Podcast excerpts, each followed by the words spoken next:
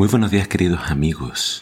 Hoy en Primero Dios te invito a que juntos leamos Hechos capítulo 28. Dice así la palabra de Dios comenzando en el versículo 7.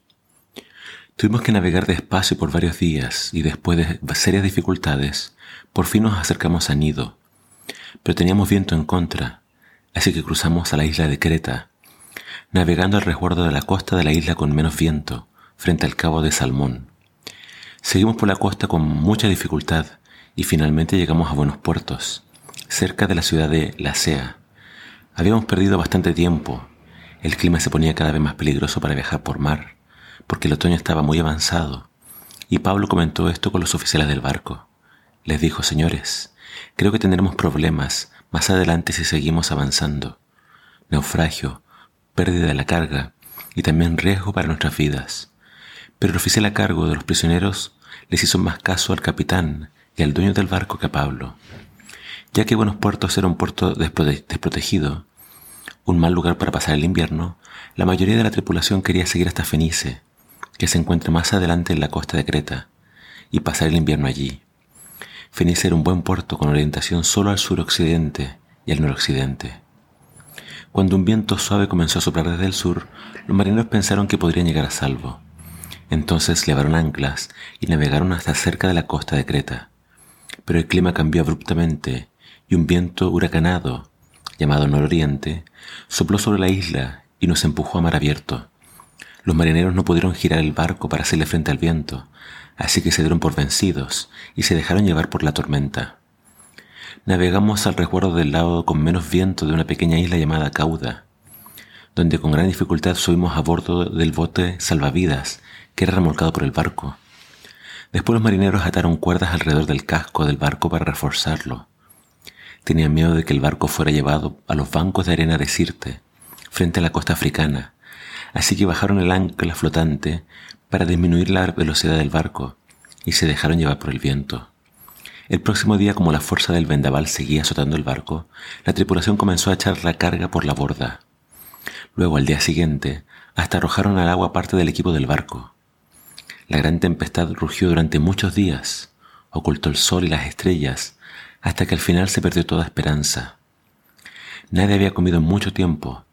Finalmente Pablo reunió a la tripulación y les dijo, Señores, ustedes deberían haberme escuchado al principio y no haber salido de Creta. Así se hubieran evitado todos estos daños y pérdidas. Pero anímense, ninguno de ustedes perderá la vida, aunque el barco se hundirá. Pues anoche un ángel del Dios a quien pertenezco y a quien sirvo, estuvo a mi lado y me dijo, Pablo, no temas, porque ciertamente será juzgado ante el César. Además, Dios en su bondad ha concedido protección a todos los que navegan contigo. Así que anímense, pues yo le creo a Dios. Sucederá tal como Él lo dijo, pero seremos náufragos en una isla. Como a la medianoche de la decimocuarta noche de la tormenta, mientras los vientos nos empujaban por el mar Adriático, los marineros presintieron que había tierra cerca Arrojaron una cuerda con una pesa y descubrieron que el agua tenía 37 metros de profundidad. Un poco después volvieron a medir y vieron que solo había 27 metros de profundidad. A la velocidad que íbamos ellos tenían miedo de que pronto fuéramos arrojados contra las rocas, que estaban a lo largo de la costa. Así que echaron cuatro anclas desde la parte trasera del barco y rezaron que amaneciera. Luego los marineros trataron de abandonar el barco. Bajaron el bote salvavidas como si estuvieran echando anclas desde la parte delantera del barco. Así que Pablo le dijo al oficial del mando y a los soldados, todos ustedes morirán, a menos que los marineros se queden a bordo. Entonces los soldados cortaron las cuerdas del bote salvavidas y lo dejaron a la deriva. Cuando empezó a amanecer, Pablo animó a todos a que comieran. Ustedes han estado tan preocupados que no han comido nada en dos semanas, les dijo. Por favor, por su propio bien, coman algo ahora, pues no perderán ni un solo cabello de su cabeza. Así que tomó un poco de pan, dio gracias a Dios delante de todos, partió un pedazo y se lo comió. Entonces todos se animaron y empezaron a comer. Los 276 que estábamos a bordo. Después de comer, la tripulación redujo aún más el peso del barco, echando al mar la carga de trigo. Cuando amaneció, no reconocieron la costa, pero vieron una bahía con una playa y se preguntaban si podrían llegar a la costa haciendo encallar el barco. Entonces cortaron las anclas y las dejaron en el mar. Luego soltaron los timones, hicieron las velas de proa y se dirigieron a la costa, pero chocaron contra un banco de arena y el barco encalló demasiado rápido. la proa del barco se clavó en la arena, mientras que la popa fue golpeada repetidas veces por la fuerza de las olas y comenzó a hacerse pedazos. Los soldados querían matar a los prisioneros para asegurarse de que no nadaran hasta la costa y escaparan, pero el oficial Amando quería salvar a Pablo, así que no los dejó llevar a cabo su plan.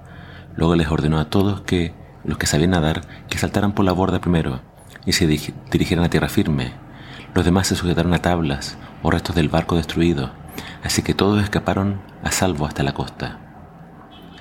En el capítulo de hoy vemos entonces el viaje de Pablo a Roma, pero claramente hubieron varias paradas y finalmente los tomó una tormenta que los hizo entonces naufragar. A pesar de que hay tormentas, a pesar, de que el barco va a la deriva, a pesar de que no podían ver las nubes ni el sol y por tanto no podían saber a dónde estaban, fue una tormenta muy peligrosa, pero vemos en ella muchas demostraciones del cuidado de Dios. Se le apareció un ángel a Pablo que le dijo lo que iba a pasar. Y Pablo se encargó de dar ánimo a todos. Así que, ¿qué aprendemos de la historia de hoy? Cuando lleguen tormentas a nuestra vida, tenemos que tener, preocuparnos de nuestras necesidades físicas, no dejar de comer. Y también tenemos que siempre dar gracias a Dios, confiar en su protección, aún en las tormentas. Dios nunca nos va a abandonar.